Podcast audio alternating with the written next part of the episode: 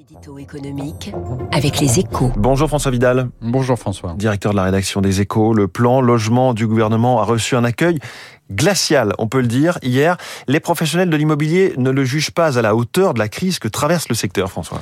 Mais il faut dire que ce plan marque un tournant historique hein, dans la politique de logement de l'État. Jusqu'ici, à chaque fois que les promoteurs, les organismes HLM et les agents immobiliers tiraient la sonnette d'alarme, le gouvernement dégainait une mesure fiscale de nature à relancer la machine.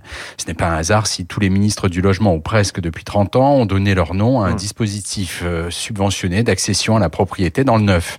Cette fois-ci, pas de geste fiscal. L'exécutif est même allé plus loin puisqu'il a programmé la fin du Pinel et raboté le prêt à taux zéro. En clair, il affiche sa volonté de sevrer d'argent public le secteur. Une décision courageuse hein, qui devrait représenter 2 milliards d'économies à terme et qui marque l'irruption brutale de la fin du quoi qu'il en coûte dans un univers habitué au soutien budgétaire. Alors c'est sûr que le, signal effectivement est très fort, mais est-ce qu'il est adapté à la situation?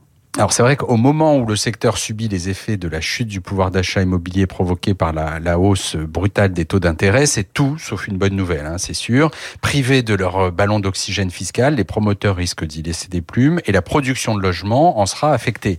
Mais outre que, que le secteur sort de dix années de prospérité, ce qui est plutôt rassurant sur l'état de santé de ces différents acteurs, il faut avoir en tête que la France est un des pays européens qui a le plus construit depuis le début du siècle.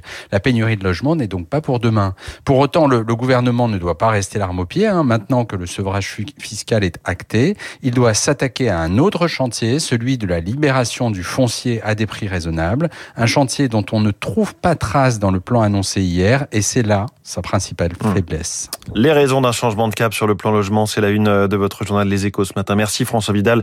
On continue à parler logement immobilier, cette crise euh, des deux qui euh, interroge, qui inquiète, avec euh, dans un instant le notaire maître Charles Flaubert avec nous, porte-parole de la Chambre des notaires de Paris et du Grand